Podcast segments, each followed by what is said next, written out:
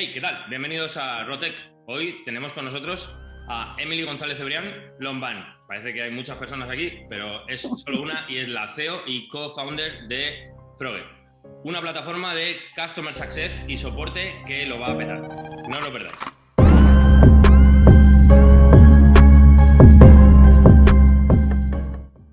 Emily, ¿qué tal? ¿Cómo estás? Hola Rodrigo, muy bien. Muchas gracias por, la oportunidad de estar aquí contigo hoy. Muchísimas gracias a ti. Bueno, Emily, hemos dicho eh, CEO, eh, co-founder de Frogger. Se escribe como rana con ED al final, eh, para los que nos estéis escuchando y no veáis la pantalla. Pero cuéntanos, hasta llegar a ser CEO y co-founder de Frogger, Emily ha, pasado un montón de aventuras, ¿no? Cuéntanos un poco cómo llegas hasta aquí. Pues sí, efectivamente. Hay como muchas Emilys dentro de esta Emily y muchas historias y aventuras que he vivido. Eh, pues mira, antes de empezar Froget, eh, de hecho los siete años anteriores eh, vivía en Brasil, de hecho trabajaba en el mundo corporate, me fui, bueno, estaba en Abengoa, me fui allí a abrir la filial de mi empresa es verdad que yo siempre he tenido un perfil muy emprendedor, entonces siempre he tenido como una labor muy intrapreneur. En empresas grandes siempre era pues eso, desarrollo de nuevos mercados o apertura de filial en este caso. Y bueno, y también siempre tenía muy claro, y yo creo que casi todo el mundo que me conocía, que, que emprender era algo que, y montar una, una empresa era algo que iba, iba a estar en mi camino, ¿no? Eso y que iba a vivir una temporada en Brasil, creo que son dos cosas en las que todo el mundo... Se veía venir, ¿no? Eso se veía venir. Sí, todo el mundo lo veía venir. Y bueno, eh, cuando decidió regresarme a España, sí que eh, tenía clarísimo que iba a montar algo. No sabía específicamente qué ni con quién, aunque también tenía claro que no quería ser solo founder. Y, bueno, y aquí es cuando entra en contacto conmigo Demium eh, y bueno, me pareció interesante, por lo menos despertó mi, mi, curiosidad, mi interés. Y bueno, me fui a uno de los solo startups que organizan, que es como un hackathon. Eh, y ahí fue cuando conocí a Ángel y a Juanjo, que son mis, mis cofundadores. Y, la verdad que fue, fue toda una aventura. ¿eh? De hecho, ese fin de semana en particular, nosotros no estuvimos juntos, estábamos, cada uno de nosotros estaba en un grupo diferente. y, y, bueno, una vez que, no sé si conoces bien el proceso, porque sé que has estado con algunas personas de Mion en tu programa, pero sí, después en las dos semanas siguientes, ahí ya fue cuando, nos, cuando hicimos ese match Mm, y, bueno, es de Ángel cuando me preguntan, ostras, ¿de dónde sale la idea de Froget? ¿no? Y mm, yo siempre cuento que en realidad cuando nos sentamos a decidir qué es lo que íbamos a emprender, ahí es cuando Ángel nos vino eh, con un mapita, que yo era como un mapita, y él, y él venía con la idea de crear un SaaS para otros SaaS, ¿no? Él es bueno, él es desarrollador, pero además ha sido beta tester de casi, no voy a decir todos, pero muchos de los unicornios que hay, que, hay a día de hoy en el mundo, ¿no? Y él tenía muy bien identificados eh, puntos de dolor. Y esto fue un poco lo que da origen a, a. Pero ya te digo, mi historia viene de Brasil, también he sido becaria ICEX en Malasia, he vivido en, varios países del mundo, siempre he tenido una vocación muy internacional siempre me ha encantado el, contacto con culturas muy diferentes, con idiomas eh, diferentes, o sea, la diversidad es algo que creo que siempre ha estado muy presente en mi vida y creo que en Froget también se, empieza a ver, o sea, hay muchas de nuestras características personales que se ven en, en la empresa y eso mola, la verdad. Qué guay. Recordamos un poco a la gente, Demium es una bueno, aceleradora, pero que ni siquiera eh, coge eh, empresas que están empezando, sino que eh, capta los mejores talentos, como, como bien ha dicho Emily, los mete ahí en una sala a que piensen juntos, ahí a pensar. Y entonces, de repente, pues, lo que has comentado, ¿no? Conectas con dos personas y Ángel dice, mira, yo tengo esto en la cabeza y lo veis y decís, joder, pues vamos para adelante con esto, ¿no? Exacto, sí, sabes. Es pre-idea, pre-equipo, como se definen efectivamente. Muy bien. Y bueno, pues eh, de repente Demiu nos dice, mm, venga, ok, para adelante con esto. ¿Y cómo fue eso? A ver, en realidad lo que hace Demian es que selecciona a perfiles de los que van ese fin de semana, ese primer fin de semana en ese hackathon, ese All Startup, y desde ahí lo siguiente ya tiene que ocurrir de manera natural entre esos perfiles. Eh, por eso te decía el tema del match. O sea, se trata de que luego durante dos semanas se va haciendo, se van, y van interactuando esos diferentes perfiles, se van haciendo diferentes pruebas donde tú puedes ver pues un poco cómo funcionas trabajando o viéndote trabajar con eh, estos perfiles y desde ahí vas eligiendo. Ocurre también que hay personas que no hacen match con nadie y abandonan el programa, ¿no? Pero en el momento que hay match, pues perfecto, ese, equipo pues decide emprender su, proyecto. Y yo me acuerdo que en, nuestro, en nuestra promoción nosotros fuimos de los que más tardamos en decidirnos, ¿no? Y en, en, ponerle, en decir, venga, hoy es el pistoletazo de salida de Froget eh, sí que mirábamos a nuestro alrededor y veíamos que la gente iba como más rápido en elegir todo, en elegir la idea, en elegir. Nosotros éramos, dábamos los pasos como más despacio, pero más, más firmes. También teníamos claro que nos esperaban unos cuantos años de trabajo después y que, que las primeras semanas no teníamos que correr tanto. Así que sí, sí, esa es la historia. Y es verdad que el, modelo de Demium ha ido evolucionando también, ¿sabes? Cuando nosotros entramos era un modelo, que es el que te estoy comentando, ahora también es más, quizás eh, se acerca más al modelo de Venture Builder, de hecho hay un mm. fondo detrás en el que invierte, en nuestro momento era, era algo diferente. Y te digo que, de hecho, Ángel, Juanjo y yo siempre decimos que obviamente Demium nos ha aportado muchas cosas, pero lo que más nos ha aportado es la posibilidad de conocernos. De hecho, nosotros tres no nos creo que difícilmente hubiéramos entrado en común. Teníamos como círculos muy distintos. Yo además venía de haber estado eso, casi siete años fuera y en ese sentido creo que fue, fue clave nuestro, nuestro, nuestro match. Y luego antes, antes de que empezáramos eh, a grabar, te comentaba que hay algo que se tiene que dar y que en nuestro caso hace que nuestro match sea muy potente y es precisamente, eh, bueno, no solamente que tengamos backgrounds muy complementarios y que tengamos experiencia que pueda ser muy complementaria, sino que además, oye, se tiene que dar que sea tu timing para poder emprender, o sea, emprender, esto es como un deporte de los que tú practicas, que, que requiere mucho compromiso y de una capacidad de estar ahí y que además tienes que estar en un momento y unas circunstancias personales, eh, familiares, que te lo permitan, ¿no? De hecho, yo me acuerdo que yo le preguntaba a Angelia Juanjo, oye, pero y a nivel de vuestras familias ya saben y es, como tienes que chequear porque, ostras, vas a ir a bordo con otras personas en quienes también estás invirtiendo, igual que ellos invertían en mí, ¿no? Así que mm, en ese sentido yo creo que es, o sea, nosotros hicimos un match y a día de hoy, el otro día justo teníamos una reunión los tres y, y lo comentaba Ángel, ¿no? Y, ostras, de lo que más orgullosos nos sentimos y creo que es algo que los tres respiramos es de, las personas con las que hemos decidido emprender y que va pasando el tiempo, nos vamos viendo en situaciones muy buenas, pero otras que son más complejas Y, ver la categoría humana, ¿sabes? Ya no solo profesional, sino humana de con quién vas, eso te llena de orgullo. Qué guay. Así que... Mm. Eso hace que las cosas salgan bien luego, sí, sí. Hombre, cuando empiezas algo así en, la que, en lo que estás poniendo absolutamente todo, ¿no? Todo. Cabeza, tripas, corazón y todo. Eh, tienes, que, tienes que estar a, fuego con los que estés. Eh, o sea, tiene que ser una piña y que no se, que no se salte por ningún lado. Si no, eso no va a ningún sitio. Totalmente de acuerdo. Oye, pues cuéntanos, entonces de repente, vale, pues eh, elegid la idea, empecéis a trabajar en ella. Cuéntanos qué es Frogger. Pues mira, eh, nosotros lo definimos como una plataforma de Customer Success y soporte que tú has comenzado comentando. Eh, desde la que ayudamos sobre todo a negocios de suscripción, a otros SaaS y plataformas a gestionar, optimizar el ciclo de vida de sus usuarios. Y esto va pues desde hacer un onboarding y una activación eh, chulísimos con la posibilidad de, un toque humano o de intervención humana, hasta pues la parte de upselling y de cross-selling o prevención del churn y soporte, ¿vale? Para nosotros, dentro de nuestra visión, el Customer Success es como ese paraguas proactivo donde también se encaja una patita reactiva que sería el soporte.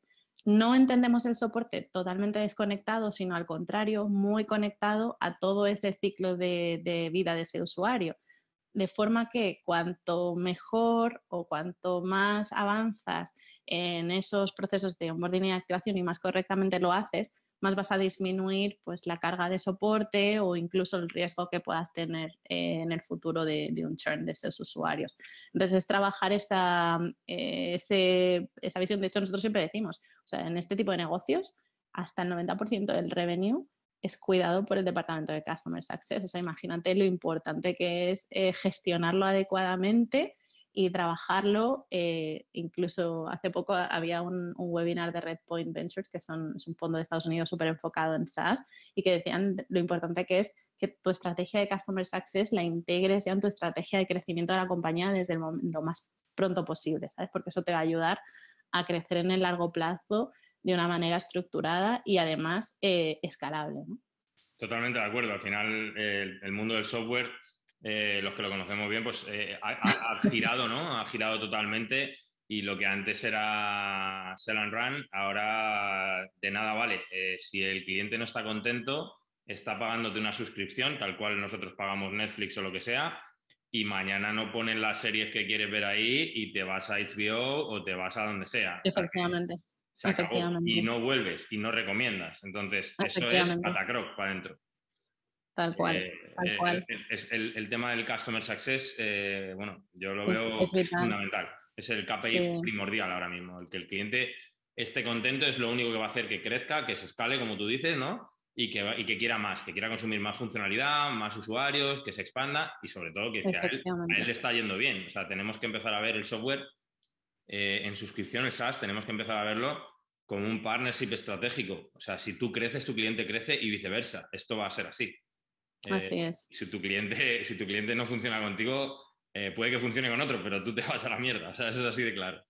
Tal cual, tal cual. de hecho, siempre se, sí, sí, tal cual. Siempre se habla además del, del, time to value, ¿no? Y cómo es cierto que estamos en un mundo que además cada vez es más rápido y esta rapidez eh, que comentabas tú antes, ¿no? Y es si tú no recibes el valor que esperas o mm, pues es que te vas así súper rápido a la competencia. Esto lo estamos viendo constantemente, ¿no? En el mundo fintech, por ejemplo, es súper presente. O sea, es tan fácil ahora abrirte una cuenta en, cualquier plataforma y cambiarte a otra plataforma que o consigues que ese time to value sea lo más reducido posible y además te aseguras de estar constantemente haciendo esa, pues esa entrega de valor y que se esté, ostras, es muy fácil que el usuario acabe yéndose, ¿no? Y al final sí, sí, tal cual. O sea, al final es algo core para, poder crecer en el largo plazo. ¿Y qué hace, qué hace Froget diferente eh, que permite a, las empresas tener al cliente más cuidado?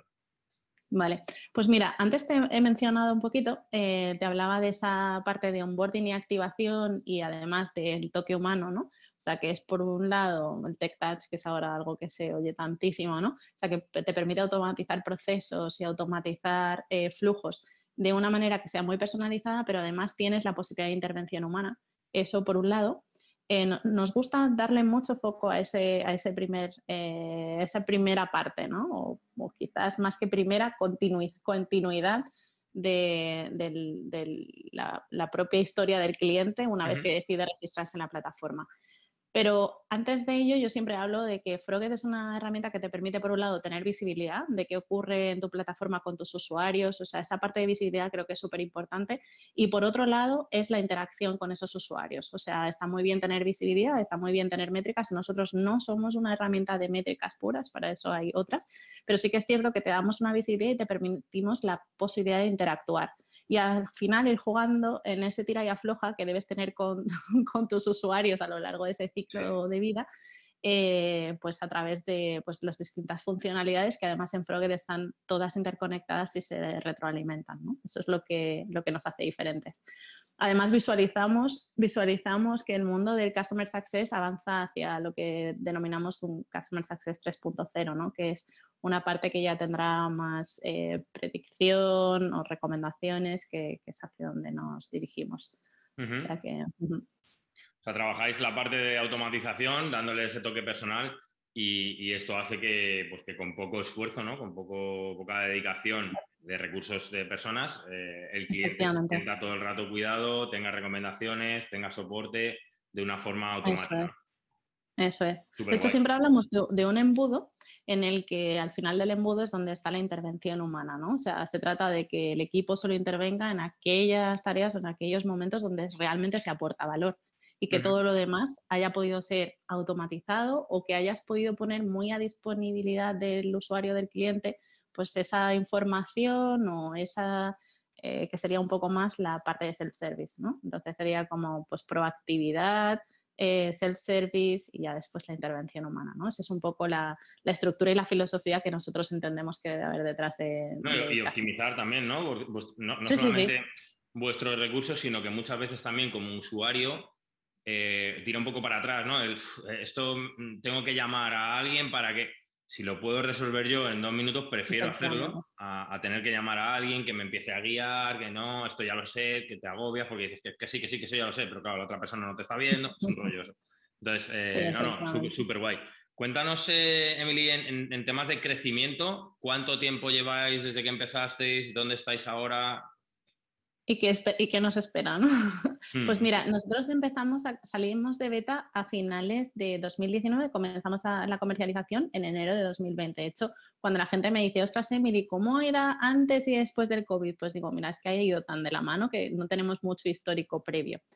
Y la verdad que hemos crecido muy bien. Yo creo que la pandemia ha sido un viento que ha soplado a nuestro favor con lo cual, pues es verdad que lo hemos visto en todos los sectores, ¿no? El tema de la digitalización, eh, lo que se llama la era de la economía de suscripción, que es cada vez más acelerada, ¿no? O sea, ya vemos muchísimos negocios que se están transformando en negocios de suscripción y para todos ellos una, herramienta y una gestión adecuada del Customer Success es, eh, yo diría que es imprescindible. Entonces, todo esto nos ha ayudado. De hecho, mira, en el tiempo que llevamos en el mercado, pues ya tenemos pues, más de 2.300 workspaces activas en más de 100 países, o sea que en ese sentido muy bien. Una cosa que hicimos desde el principio fue lanzarnos en plataformas en Estados Unidos, o sea, queríamos llegar a mercados lo más lejanos posible a nosotros, que no tuviésemos alcance, porque, bueno, al comienzo pues es fácil hacer, eh, buscar beta testers pues en los alrededores, ¿no? Estábamos en la comunidad de Demium, pues en proyectos que estuviesen cercanos a nosotros, pero queríamos dar ese salto y recibir feedback y sobre todo recibir mucha información y críticas, ¿no? Me acuerdo cuando hicimos nuestro lanzamiento en AppSumo, eh, que la gente nos preguntaba, bueno, entonces, ¿qué buscáis con esta campaña? Y me lo preguntaban como si fuese una campaña más comercial y para nosotros era como más un test de Product Market Fit, o sea, queríamos recibir eh, el feedback tal cual de, estos sumo links. Y además estos son... duro eso, ¿eh? Eso es lo que te iba a decir. Esto es como ponerte desnudo delante del espejo y ahora, ahora te van a decir lo que consideren, ¿sabes? Y así fue, ¿no? La verdad que en nuestro sentido fue exigente, porque es una comunidad exigente y tienes que estar muy ahí, pero fue muy positivo y a nivel de producto nos ayudó también mucho bueno, al principio éramos un poquito más transversales y nos ayudó mucho a centrar mucho el tiro hacia Customer Success y soporte, ¿no? que es donde estamos a día de hoy.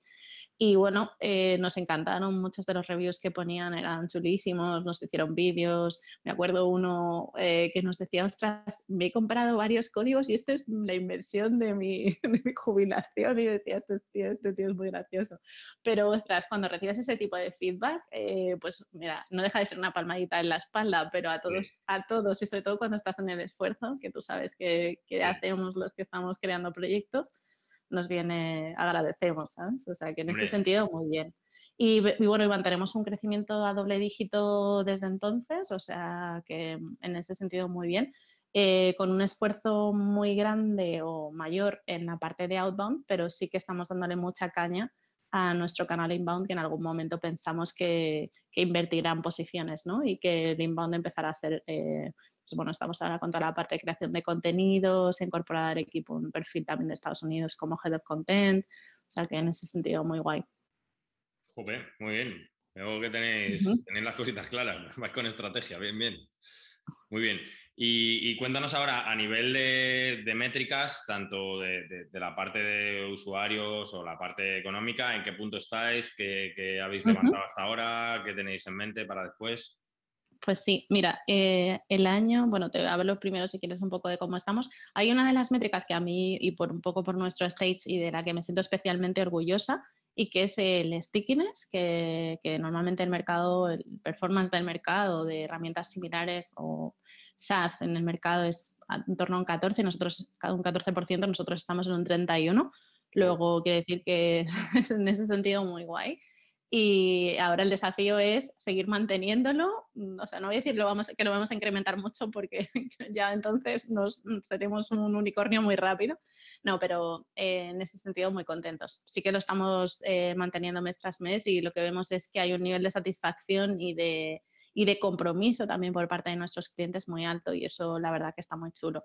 Eh, en cuanto al, crecimiento y a la ronda que me preguntabas antes y bueno, y un poco MRR y cómo estamos, eh, pues lo que te decías, el crecimiento va muy bien, eh, ya hemos superado los 15k MRR y, mm, y en cuanto a ronda cerramos una el año pasado, finales del año pasado, una, una ronda así y también te comentaba al principio, o sea, al final nosotros sabemos que ahora ya entramos en ligas que son de 12 a 18 meses, ¿no? Y casi que cierras una y la gente dice, bueno, ¿y no lo celebráis? Digo, bueno, ya tenemos la enorme responsabilidad de ir a por, la, por el siguiente momento, ¿sabes? Así que ya estamos casi calentando motores para, para, la siguiente. Sí que a nivel estratégico nos hemos planteado el darle un empujoncito. O sea, quizás ahora lo que hacemos es mover eh, unas convertibles más entre inversores eh, que ya tenemos y alguno puede ser que, que, aceptemos de entrante y mover la, la siguiente ronda para, para, el primer el Q1 del próximo año. O sea que esa es un poco la, la previsión. Y desde ahí vuelve, vuelve a contar la, misma historia, 12, 18 meses. Eso es, eso es. Pero ya en otro escalón, ojo. Eso es, o sea, vamos subiendo de, exacto, vamos a otra liga. Qué bueno. Mm. Y, exacto, objetivos a corto, a partir de ahí, ¿qué, tenéis, eh, cuáles son vuestros principales objetivos que tenéis eh, fijados para corto plazo? Pues mira, eh, lo que te comentaba antes, de, al final el santo grial en todos los SaaS es ir encontrando cuál es esa proporción más adecuada entre esos canales que te comentaba, outbound e inbound. En nuestro caso, de momento sigue teniendo más peso el outbound, pero ir encontrando ese equilibrio, eh, ir dándole y reforzando el peso cada vez mayor de, inbound. Entonces, este es uno de los, de los grandes desafíos que nos planteamos. Después es verdad que hay determinadas geografías donde queremos afianzar eh, nuestra presencia e incluso el, dedicar más recursos eh, a estas geografías. ¿no? Entonces, por ejemplo, sí que estamos ahora con bastante actividad en Latinoamérica, también ahora estamos en verano y ahora es un momento adecuado y están justo en el, invierno austral. Y, después Estados Unidos, que al final es como nuestro mercado natural. Entonces, sí que poco a poco estamos eh, localizando recursos, más recursos y nuestra estrategia está muy, muy dirigida a también ir afianzando posiciones en, en ese mercado, bueno, en todos los de habla inglesa. Así que. Mola, mola. Eh, bueno, ya eh, cerrando, cerrando un poco el tema y como estamos preguntando esta segunda temporada a todos los que, los que entrevisto, es eh, ¿en qué crees en toda tu trayectoria que, te has equivocado y que has aprendido de ello? Pues mira, me he equivocado en bastantes cosas. de hecho. Como todos. como todos. No, pero es, es o sea, es guay porque mm, muchas veces, em, y salvando la enorme distancia de lo que te voy a decir, existe una enorme distancia entre la comparación que voy a hacer. Pero la película esta de Dog Billionaire, que era como estaba y le hacían preguntas, y es que el tío había pasado por tantas cosas que ya estaba preparado para ir respondiendo a las preguntas, pues muchas veces es verdad que me siento, eh, me siento así, ¿no? Muchas de las cosas que nos van pasando las he vivido en algún momento, eh, igual, salvando distancias, pero me sirven muchas de las experiencias que he vivido en diferentes lugares y con diferentes marrones que he tenido que, eh, gestionar. Y, me sirven en el, día a día. Yo siempre también eh, he pensado que existe, o sea, que se enriquece muchísimo un espacio o un sector o tu propio proyecto cuando haces paralelismos desde otros proyectos que además que puedan no tener nada que ver o aparentemente sean de sectores radicalmente diferentes, ¿no? Entonces, en ese sentido, muy bien, pero bueno, por ser más concreta en, la respuesta, a ver, cosas en las que yo haya podido fallar, eh, y esto es un tópico, pues te voy a responder con un tópico. Eh, o sea, es verdad que a veces eh, quizás por cuestiones más humanas o por cuestiones, nos cuesta ser rápidos a la hora de tomar decisiones cuando estas decisiones, por ejemplo, implican a personas ¿no? que puedan estar en el equipo y que no puedan ser o que no sean las adecuadas para ese equipo. No quiere decir que a lo mejor la persona en otro contexto, pero y el, la toma de decisiones en el momento adecuado te ahorra muchísima energía, bueno, tiempo por supuesto, pero sobre todo energía que al final es lo que más tenemos que conservar, ¿no? Porque al final, y más en estados incipientes de los proyectos, nosotros somos como, o tenemos que ser como ese motor y creo que es súper importante gestionar muy bien. Entonces, mm, el fallo ha sido, pues quizás no tomar las decisiones en el momento adecuado cuando las ves venir. O sea, el, venga, vamos a dar una oportunidad. No. o sea, si las ves venir, ejecuta fuera. Hmm. Exacto. Entonces, yo creo que esos eh, los mayores errores que haya podido tener a lo largo de mi vida han tenido que ver con eso. O sea que si yo tuviera que aconsejar es, mira, y, a veces ni siquiera necesitas tener datos súper contrastados, no, mira, si sientes que es así, mm, decide, ¿sabes? Que yo a veces no he, confiado, no he confiado en mi intuición, por llamarlo de alguna forma, y luego el tiempo me ha demostrado que ha sido un error no haber confiado. o sea que en el momento que veas que algo no cuadra bien, ¡pum! No, no demores cuando estás en ese punto, yo creo que a mí me pasa también que, algo, no sabes, no es, un, no es un hecho concreto, no es un factor concreto, pero algo te dice sí o no y, y hay que actuar y ejecutar y a la siguiente cosa. Eso es, eso es. Eso es. Y no dedicarle demasiada energía, es como tú dices, ni demasiados recursos mentales tuyos. O sea, pum, venga lo siguiente. Acabó, sí, sí. Y pasar la página. La decisión correcta es la que tomes. Nunca sabrás lo que ha pasado en nuestro caso, o sea que ya está. Y cuéntame algo en lo que digas, un, ejemplo, una que tengas clara que digas, joder, aquí lo peté. O sea, esto lo acerté de lleno cuando hice esto.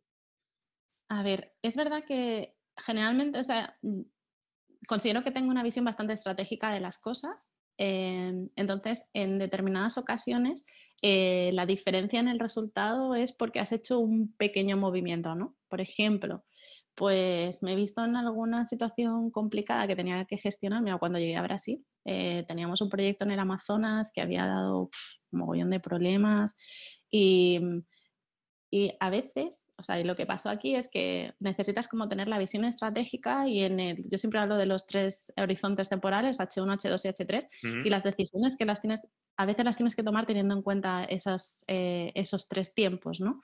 Y saber que un movimiento pequeño que hagas aquí te puede afectar muy positivamente en el medio plazo y tienes que saber eh, tomarlo, ¿no? Entonces, yo diría que, eso es lo que me da. Me acuerdo que mi, jefe en ese momento me decía, ostras, por eso, bueno, eh, antes no lo he contado yo, mi formación, yo soy licenciada en Derecho, lo que pasa es que luego terminé, hice un MBA y me dediqué mucho a la parte, bueno, internacionalización empresarial, o sea que... ¿Cómo pasaron, y me acuerdo cosas? Que me decía, ¿Pasaron cosas? sí, bueno, eso es, como, como, el, director general de mi empresa le decía, mira, yo una vez fui ingeniero, ¿sabes? Estudié ingeniería y una vez fui ingeniero, ahora soy de todo. Pues pues eso. Entonces, y este me decía, ostras, es muy guay porque al final tener una visión muy eh, generalista y que te permite también ser muy, muy estratega, ¿no? O sea que yo diría que, eso ha sido clave a la hora de petar, como tú dices, en algunas decisiones. Sí. Muy bien, y por último, cuéntanos eh, a qué estás últimamente enganchada, con qué, con qué estás a tope últimamente. Bueno, a ver, yo eh, soy una, yo siempre digo que soy una persona bastante particular. Entonces, últimamente tengo muchos, eh, por ejemplo, hay una cosa que me encanta y que he descubierto pues hace unos meses y es la, bueno, el tema de las tradiciones también esto viene de que he vivido siete años en Brasil y he estado muy en contacto pues con tribus indígenas, con toda la civilización no blanca, ¿vale? y me encanta pues eh, filosofías, prácticas que ellos hacen, su forma de ver la vida. Pues hay una, eh, inicialmente es una trilogía, aunque luego hay un montón de libros más, de Carlos Castaneda, se llama, eh, sobre las enseñanzas de Don Juan que habla mucho pues, de tribus yaquis, el tío, con, desde una visión más de antropología, él estudiaba antropología cuando empezó a escribir los libros, entonces se aproxima a esa realidad con una visión más científica, pero poco a poco se va dando cuenta y va entrando como en un mundo desconocido. Pues estoy ahí súper enganchada con, Ah, bueno. con esos libros. Bien, bien, bien. Así que, pero bueno, en paralelo también practico yoga, meditación, eh, también eh, durante muchos años, aunque últimamente lo tengo un poco abandonado, también he hecho mucho kitesurf, también soy muy deportista como tú, o sea que... mm. Bien, bien, bien. Mola, mola. Pero esa, Vale, esa, y- esa, esa saga la súper recomiendo, o sea, la gente que le guste lecturas un poco paralelas y diferentes, muy chulo, me está gustando. Queda dicho aquí, queda dicho. Muy interesante. Eh, Emily, por último, cuéntanos a alguien, una persona o empresa que tú digas, oye, eh, esto, esto lo tienes que sacar aquí, tienes que entrevistar a esta persona porque es una historia muy chula. Cuéntanos. Pues mira, hay una, una chica, también es CEO eh, de una startup, de hecho es que nos vamos encontrando, la primera vez eh, que coincidimos fue en una Alhambra Venture de hace dos ediciones y luego coincido con ella en Turquía y desde ahí me he ido encontrando, se llama Patricia López Trabajo, ella es, eh, bueno, tiene un proyecto que se llama My Hixer sobre, bueno, salud sexual masculina y devices que han, un device que han creado para, para ello. Y la verdad que uno lo están petando y dos me parece ella como persona y como profesional, como lo- también, o sea, admiro lo que está haciendo. Hace poquito también eh, estuvimos juntas y luego yo he participado también en otro evento que estaban, bueno, reforzando un poco el, el papel de la mujer en los diferentes eh, ámbitos de la sociedad y uno de ellos obviamente era el emprendimiento y en concreto Ujú. startups. Y hablábamos de la, de la sororidad, que era un término que yo hasta entonces no conocía. Y, y con ella, la sororidad al final es como eh, cuando ves a otro eh, triunfar y, o ves a alguien que lo está haciendo muy bien y lo disfrutas como si fuera tuyo, ¿sabes? Eh, pues es un poco eh, lo que yo he vivido con ella y bueno, eh, creo que sería un, un perfil súper interesante y creo que puede aportar un montón al programa. Pues Así que te paso los contactos. Vale. Hablaremos con ella, que nos cuente a ver qué, qué ha ligado, qué es, qué es este device y que nos explique que esas cosas siempre vienen bien, ¿vale? Eso es.